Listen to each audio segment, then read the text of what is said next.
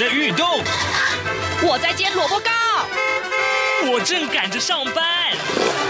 哦，我要赶着去上课啦！这个时候，我们都在听夏志平制作主持的《早安台湾》。早安台湾带给你最热门的时事访谈，最感动的人物专访，最直接的民意表达。对，让我们一起收听《早安台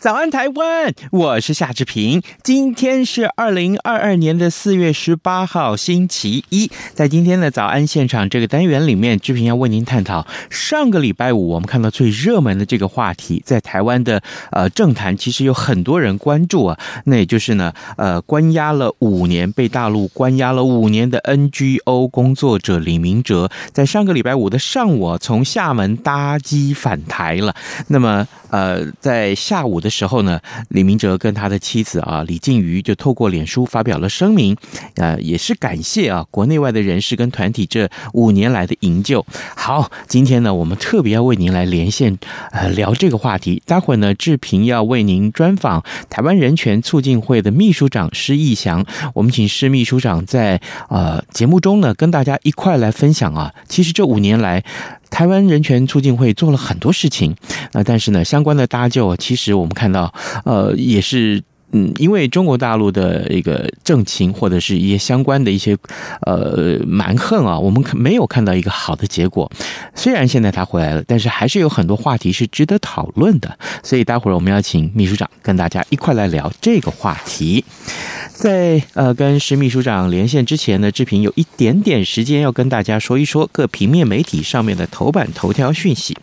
今天呢，呃，《自由时报》的头版，还有包括《联合报》和《中国时报》的头版头啊，通通放了这样一个消息，就是六到十岁的孩童是准许打呃莫德纳疫苗的啊。那么本土的确诊病例已经连续三天破千例了，但是呢，陈时中就指挥官他估计啊，估算呃台湾的人染疫人数将会破三百万。我们来看一看《联合报》的内文啊，新冠肺炎的本土疫情再创新高。昨天呢，新增加了一千两百一十例的本土个案。指挥中心指挥官陈时中预估啊，台湾的感染率大概是一成五啊，代表呃染疫的人数将会达到三百四十五万人。卫福部昨天下午也通过了这个六到十一岁的儿童啊，施打莫德纳的这个紧急授权使。呃授权呃紧急使用授权，这也就是所谓的 EUA 啊。那么需要打两剂，那剂量是成年人的一半，两剂的间隔时间是二十八天。国内新冠本土病例可以说是连三天破千了。那么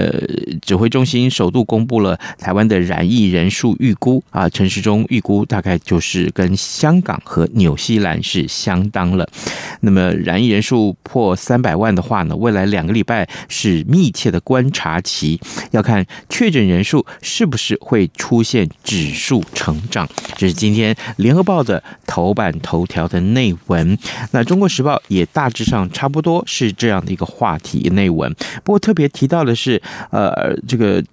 指挥官陈时中他预估国内呃可以接种儿童的呃大概有一百二十万名儿童啊，但什么时候呃施打呢？要最快在礼拜三，也就是二十号的时候，呃卫福部会召开一个专家会议来决定。呃，陈时中也说，礼拜三同时会讨论到成人施打第四剂疫苗的议题，也就是说这个相关的话题呃目前因为疫情的严峻呢，我们看到其实呃施打。疫苗再度成为大家关注的话题了。啊，另外，《自由时报》上面的头版头条则是告诉我们说，呃，这个林姿庙就是宜兰县长林姿庙，他涉贪案有重大的进展。呃，检联发现呢，呃，林姿庙跟他的儿女啊，常年从呃曾经挂名于林姿庙儿女名下矿业公司监察人的国民党前立法委员杨吉雄的家族手中呢，拿取将近有上亿元的上百笔资金，每拿一笔的话，林姿庙就开一张没有加日期的支票交换，到现在为止，掌握已经有近八十张的支票列案了。这些可疑的呃这个呃资金啊，涉呃，除了涉及到不明的财产之外，检联也将会逐笔查核有没有涉及商业约定等行贿或是受贿的对价关系。这是《自由时报》上面头版头条为大家关注的。好的，现在时间已经是早晨的七点零五分二十五秒了，我们先进一段广告，广告过后马上就跟秘书长来进行连线喽。从两岸、国际、历史文化与财经等角度透视中国的，这样看中国节目，每周一到周五晚间九点三十分到十点，在中央广播电台播出。如果您对这样看中国节目有任何收听想法或意见，欢迎寄信到台北市北安路五十五号，也可以透过电子邮件的方式。节目有两个信箱：二零二零 at。R t i 点 o r g 点 t w，或是二零二零零二零三 n e w s at gmail dot com。再次谢谢听众朋友们的收听与支持，请持续锁定每周一到周五晚间九点三十分到十点播出的《这样看中国》节目。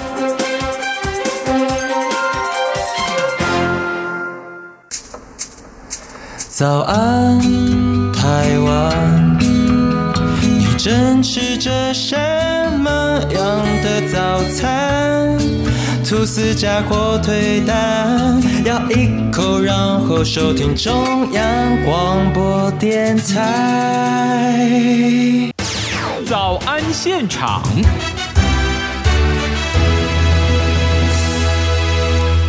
这里是中央广播电台台湾之音，您所收听的节目是《早安台湾》，我是夏志平。此刻时间已经超过了早晨七点零七分了啊！各位听众，呃，遭到大陆关押五年的 NGO 工作者李明哲，在上个礼拜五的时候从厦门搭机返台，并且以专案的方式完成了裁剪，随后呢就到指定的处所去进行指这个隔离的程序啊。那么在上个礼拜五的下午，李明哲和他的妻子李静瑜透过脸书。发表了声明，感谢国内外人士跟团体这五年来的营救。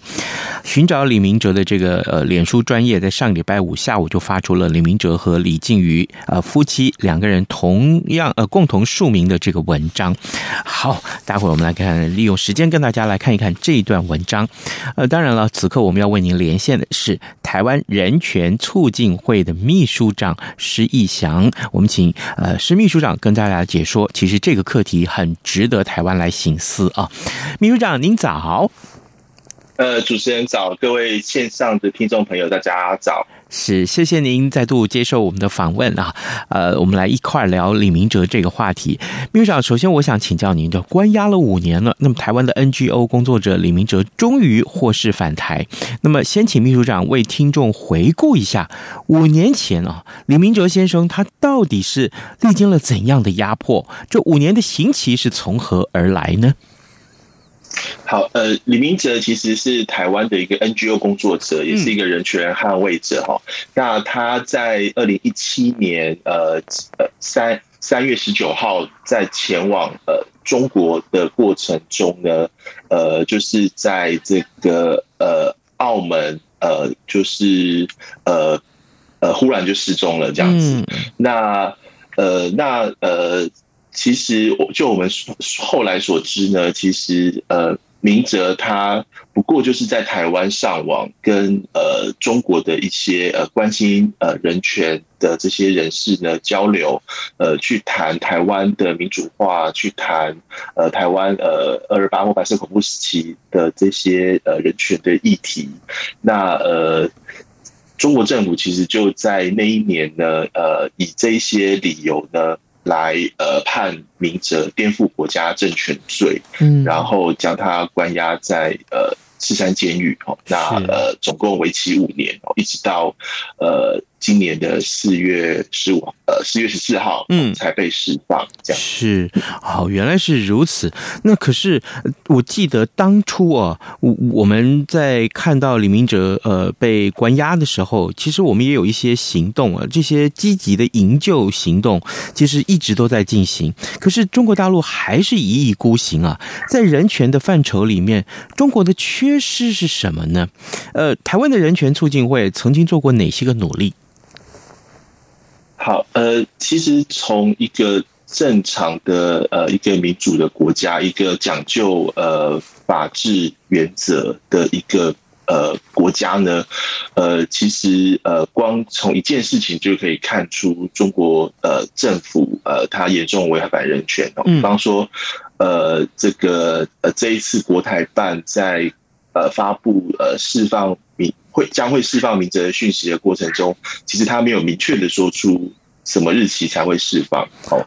那呃，其其实一直到明哲回到台湾来，其实他的家属像静瑜哦，一直都没有收到相关的判决书。嗯，哦，那呃。光是这一点就可以指出，这个中国呃政府它违反公民审判原则的的一个很严重的一个事情。那更不用说明哲他被强迫失踪，哈，就是二零一七年三月十九号一开始的时候，根本不知道人被关在哪里。嗯，然后呃，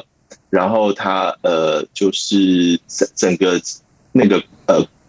司法的过程是呃不公开透明的，嗯，然后也没有三级三审，然后呃进到芝山监狱里面，呃明哲说就是他吃的东西都是腐败的，然后他的健康状况令人呃担忧等等的，其实中国政府都严重的违反了他应该要呃尽到的这个国际人权的这个义务。那在在过去五年，呃他。台湾的 NGO 为了要救援明哲，就是呃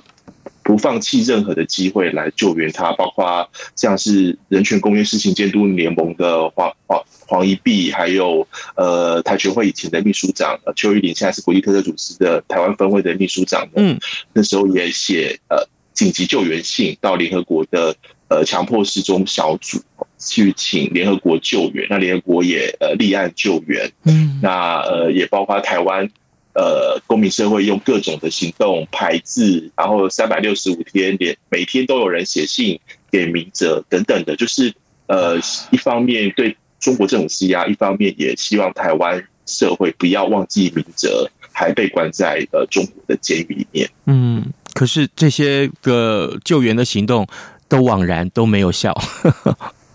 呃，也不能说没有效，因为呃呃，明哲的这个案件不止台湾呃公民社会还有政府关注，其实当时候我们花了非常多力气，让呃全球的人权组织，然后还有包括美国的这些呃所举办听证会、欧洲议会，其实都有发起很多的这一个呃声明跟行动来对中国政府施压。那明明哲的这个案件，其实也让呃。国际社会看清楚，呃，中国政府它呃严重侵害人权的。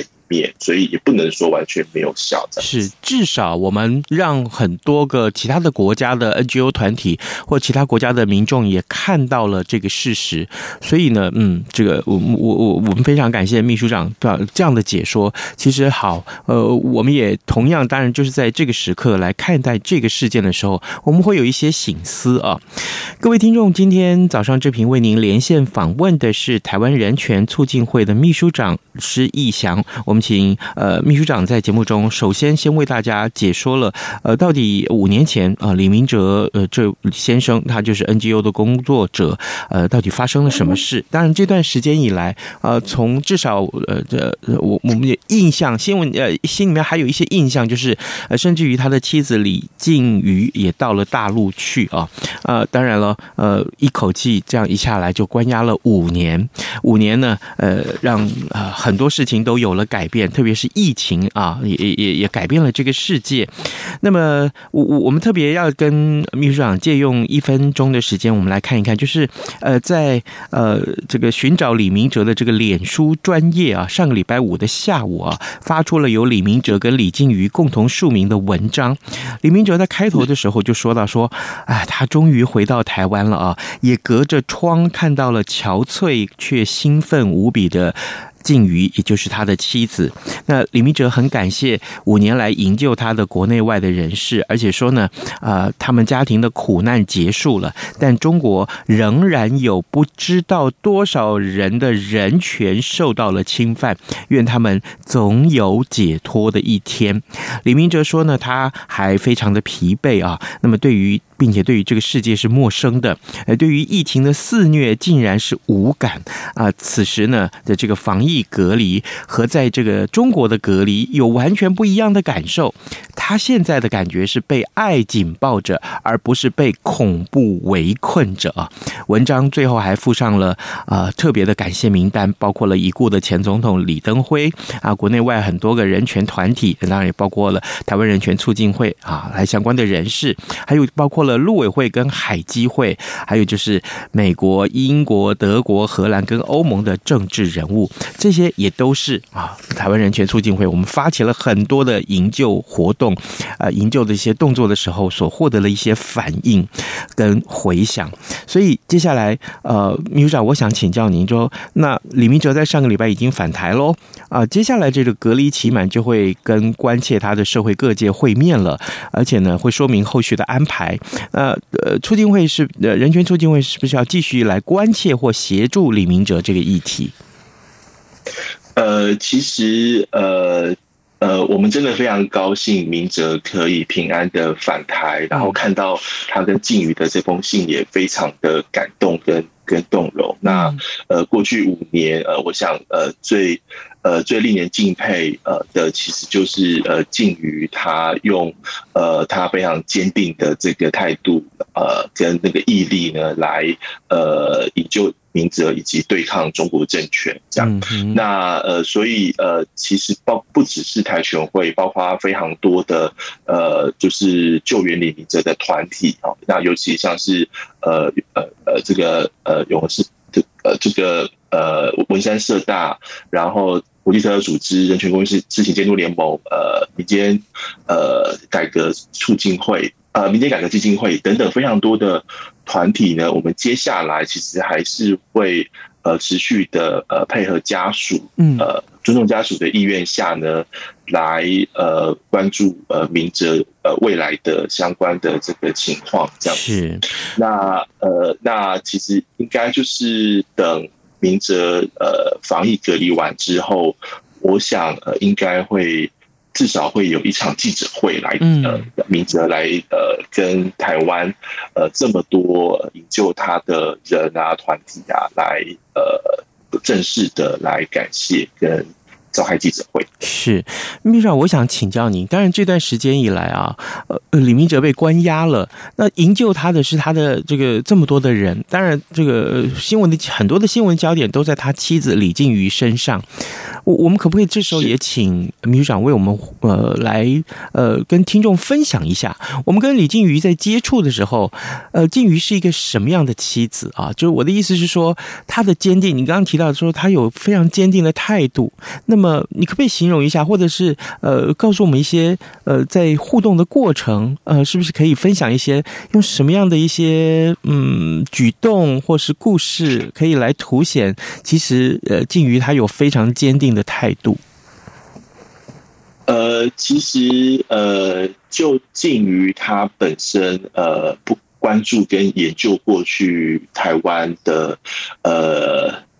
二二八事件或白色恐怖时期相关的人权案件，那我想他对于呃的威权跟集权政府相关的作为，还有他们呃的背后的意识形态跟想法，呃肯定是非常清楚的。是，所以呃，所以我想当他呃就是在营救明哲的时候，我想他对抗的其实。同样的是一个呃集权的中共政权，嗯，那呃我们看到静瑜呃他每次都非常呃冷静的用他的呃言说，用他的眼神哦来呃坚定的，就是呃对对，就是去营救米哲。那我想呃，其实对比其他呃的这个在中国被失踪的的这个呃人士的家属呢，我想靖瑜呃呃其实是非常的令人敬佩的。那我印象最深刻当然就是。呃，靖瑜他前往中国去听呃明哲呃审判的呃过程之后呢，他在媒体记者面前，呃，把将他的呃两只手背上的这个刺青，呃，就是呃来让呃国内外的记者去知道他的决心。那我想，当时候应该呃让很多人非常的呃就是震惊。呃，是，或者是非常的敬佩他，呃，这些相关的行动。嗯哼，对我我相信，呃，很多的媒体圈的朋友们对于这个画面都还印象深刻哦。秘书长，最后我想来请教您，就是说，那李明哲事件前后历经超过五年了，呃，如果。单就我们刚刚是提到这么多的一些相关的一些进程啊，就是进展。那么，假定我们现在来从回头过去看这五年来的这个过程，呃，您觉得这个事件可以给台湾社会怎样的醒思呢？是呃，我想呃，李李李明哲的事件绝对不是一个个案。那其实大家可能呃较不熟悉的呃，但是像是呃。李梦居、蔡金树，然后呃，施正平，还有这还有这个呃，应该是郑宇清哈，有好好几位呃台湾人呃，在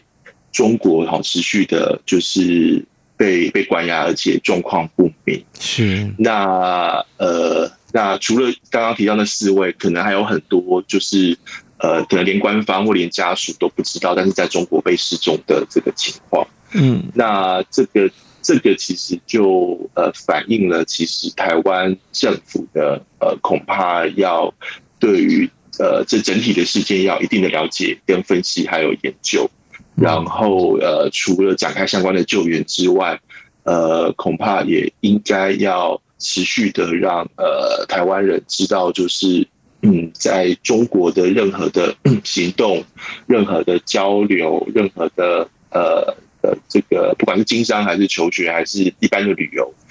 都会暴露在相当的风险当中。嗯，那呃，那呃，也包括台湾，呃，我们自己也应该要有意识到，就是呃，台湾在整个亚洲。呃，跟其他国家相比，我们虽现在先享虽然享有呃很不错的民主、自由、人权的这个状况，嗯嗯，但呃，但这些也有可能会倒退哈。所以明，我想明哲的启示就是让台湾人、台湾政府知道说自由、民主、人权的可贵。那呃，我想唯有持续深化这些价值，然后不要倒退，呃，才有可能就是不会再。有呃下一个李明哲的事件发生，真的要持续深化台湾的民主啊，还有这些相关的价值，啊，才不会让李明哲事件再度发生。这是我们今天看到呃有关于在李明哲事件里面，台湾人权促进会秘书长施义翔秘书长在接受我们访问的时候所提供给大家最重要的一个醒思啊。秘书长，谢谢您接受我们的专访，谢谢您这段时间以来真的是辛苦您了。辛苦了啊！没有没有，也辛苦大家。嗯，对，靖宇真的是辛苦大家了啊！谢谢，拜拜，谢谢谢谢主持人，拜拜。早安，台湾，你正吃着什么样的早餐？吐司加火腿蛋，咬一口，然后收听中央广播电台。早安，爆马仔。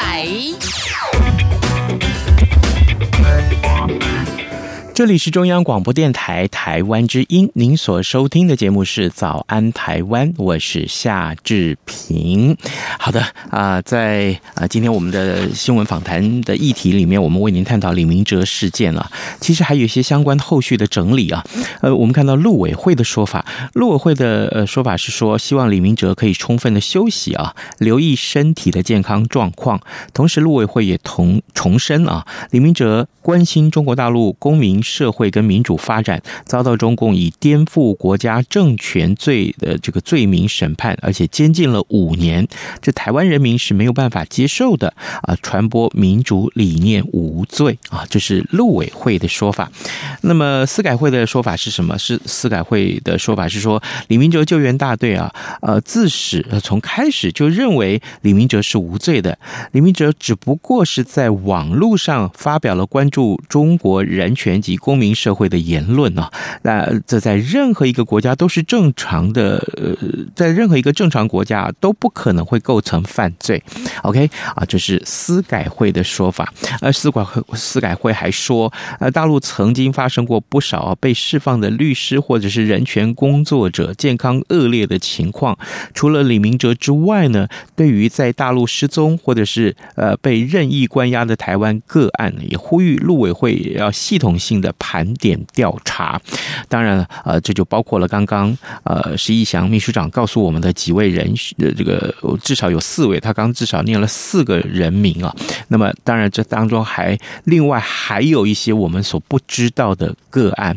呃，连甚至于连家属都不知道。所以呢，听到我看到这样的事情，意识到这样的事情的时候，让我们是觉得非常难过的。那么，当然，这个我们也看一下李明哲，呃，这个刑满返台了啊！国民党也说啊，李明哲案已经证明了两岸关系紧张呃和冲突啊，对双方社会都没有好处，同时也暴露出大陆对台湾政策的盲点。还有就是民进党政府啊，呃，无力去应对弱点了。希望未来大陆能够充分协商和沟通，保障台湾的司法人权，让两岸不再有李明哲案。好，这是我们为这个话题所来看到关注的一些相关的了解啊。呃，我不知道各位听众。对于呃这样的一个个案，是不是有很多的感触呢？我因为五年前啊，五年前其实真的是有很呃，几乎每天这个新闻都上到头版了。我们我们看到这个绝对是大家最关注的话题。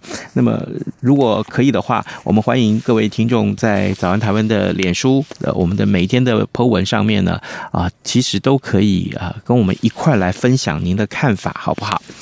好的，其他的新闻呢，其实还很多。我们今天啊、因为访谈呃时间比较短了，我们来看一看呃今天的各平面媒体上面的一些消息。呃呃，同样是疫情，仍然是大家最关注的啊，就是呃访客确诊，因为这访客有确诊，所以台北市长柯文哲跟副市长黄珊珊都被框列隔离了。啊、呃，这件事情今天媒体都很。这个关注啊，尤其最近啊，自从呃蔡英文总统啊在清明节假期跟呃家人团聚的时候，呃家人里面有人确诊，所以呢他也这个隔离。那么当然啊，其他还有包括了呃前几天我们上礼拜我们看到了，就是呃。